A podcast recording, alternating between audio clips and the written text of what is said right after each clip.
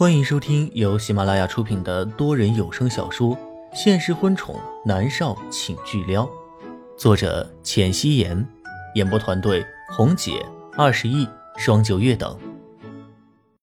第九十五集，莫约西无语。他之前就觉得很奇怪，为什么每次和他搭过戏的男演员之后都走下坡路？当时圈里的人就说，默默简直就是克夫。从此。再也没有人和他假装的传绯闻了，很变态是不是？龚若轩看向莫云熙，见他脸色怪异，他独自的笑了。莫云熙直接说道：“其实，其实还好吧。”龚若轩收回了目光，淡淡一笑，继续的说道：“你知道吗？木木二十岁生日那年，拿到了影后的奖杯。”我高兴坏了，当月啊，金宇经纪公司所有的员工发了三倍工资。别人问我为什么，我说我开心。我看见他站在璀璨的灯光下，手捧着奖杯，心想：我心心念念的小女孩终于长大了，她好棒啊！我为她骄傲。莫渊心抿紧了唇，眼泪从眼眶里面一点点的溢出，落入她浅棕色的秀发之中，消失不见。他不知道，他什么都不知道。他一心扑在了演戏上，有时间就是陪着自己的父母，或者是使劲的背剧本，揣摩人物的性格，根本就没有注意到龚若轩。和他在一起的那三年，他对自己也是百依百顺，而对于这些事情，龚若轩只字未提。莫云熙努力的稳住了情绪，声音却带着哽咽的道：“那么，默默的事业这么顺风顺水。”是不是也有你在背后推波助澜？龚若轩的脸上带着温柔的笑，他点头：“我只是帮了一点小忙而已。默默是有实力的，不然再跑，那你也扶不上墙啊。”莫渊熙的眼泪流得更加的凶猛，他咬着唇，眼泪婆娑的看着一脸笑容的龚若轩，哽咽道：“为什么？为什么你不告诉他呢？也许你告诉他就……我觉得我不配。”龚若轩打断了莫渊熙的话，莫渊熙被噎住了。他感觉此刻像是有千百颗针正在不断的朝他心窝里面刺一样，密密实实的疼痛感将他层层的包围住，悲伤的情绪不断的蔓延。龚若轩怎么不配呢？他明明那么的好。她是高贵的公主，而我，也许连给公主提鞋的资格都没有。龚若轩有些落寞的说道。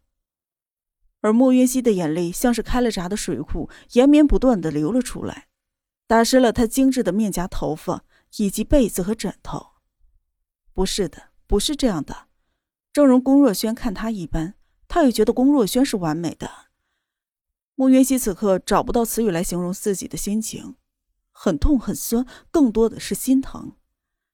原来藏在龚若轩温柔笑容下的是妄自菲薄，是自我否定，是自卑。龚若轩根本就没有看床上的莫云溪一眼，他独自的笑了笑，笑容里面带着庆幸。在默默二十一岁的时候，他的家里横遭变故，那个时候我还是如同一个胆小鬼。他在别墅里抱着他父母尸体的残骸，不吃不喝，我在远处看着他，但是不敢上前。莫云熙已经说不出来话了。他咬着唇，眼泪不断的流了出来，低低的抽泣着。整整三天，我守着他，但是我没有像他一样傻到不吃不喝。我见他快要不行了，奄奄一息，我鼓足勇气朝着他走过去，将他抱了起来。好在他没有嫌弃我。龚若轩自顾自的说道。莫云熙的眼睛已经红的跟兔子一样了。那一次，他记忆深刻。龚若轩从浓浓的夜色走来，踏着满地的残骸，将奄奄一息的他抱了出去，抱回了他的别墅。然后，龚若轩照顾他，陪着他，开解他，直到他慢慢的走出了阴霾。自然而然的，他们走在了一起。而他不知道的是，龚若轩选择走向他，是鼓足了多大的勇气，是犹豫了多久啊！上辈子。莫渊熙觉得龚若轩是从天而降的骑士，救他于危难之中的。和龚若轩在一起，他觉得很开心，什么都觉得刚刚好。龚若轩温柔体贴，什么都听他的，包括他说婚前不能碰他，龚若轩毫不犹豫的点头答应。龚若轩转过了头，看向了泪流满面的莫云熙，疑惑的问道：“莫云熙，你为什么哭啊？”莫云熙哽咽着说道：“你为什么不勇敢一些呢？”勇敢？你觉得我自卑吗？龚若轩淡淡的问道，脸上没有任何的神色。莫云熙低低的抽泣，没有说话。龚若轩又笑了笑：“是的，自卑，但是只对默默一个人，在别人面前，我从来都不会觉得我比任何人差。像是我义父说的，就算是我和总统的女儿结婚，也不算是高攀。”莫云熙忍不住的笑了起来，看来龚若轩已经受到了金磊的荼毒，竟然还有这么自恋的一面。又哭又笑，很傻。龚若轩评价了一句。莫云熙没有说话，只是静静的看着他。他感觉到自己的身体力量在一点点的恢复着。他坐起了身子，将被子裹在了身上，双膝屈了起来，双手压在膝盖上。伸手拢了一下耳畔湿润的头发。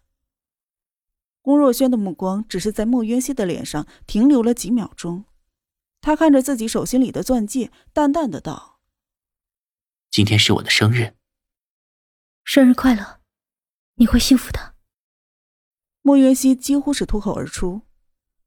龚若轩笑道：“当然，默默醒过来是我最大的幸福，我向他求婚了，等他醒过来。”我们结婚，他一定会答应的。莫约西愣住，他好不容易才忍住的泪水又开始汹涌了起来，滚烫的泪水滴落在他纤细的手臂，却是凉凉的。不可能了，他们已经错过了。他现在有了南离川，他爱上了南离川了，没有办法再重新回到他的身边。龚若轩举着戒指，脸上都是笑容。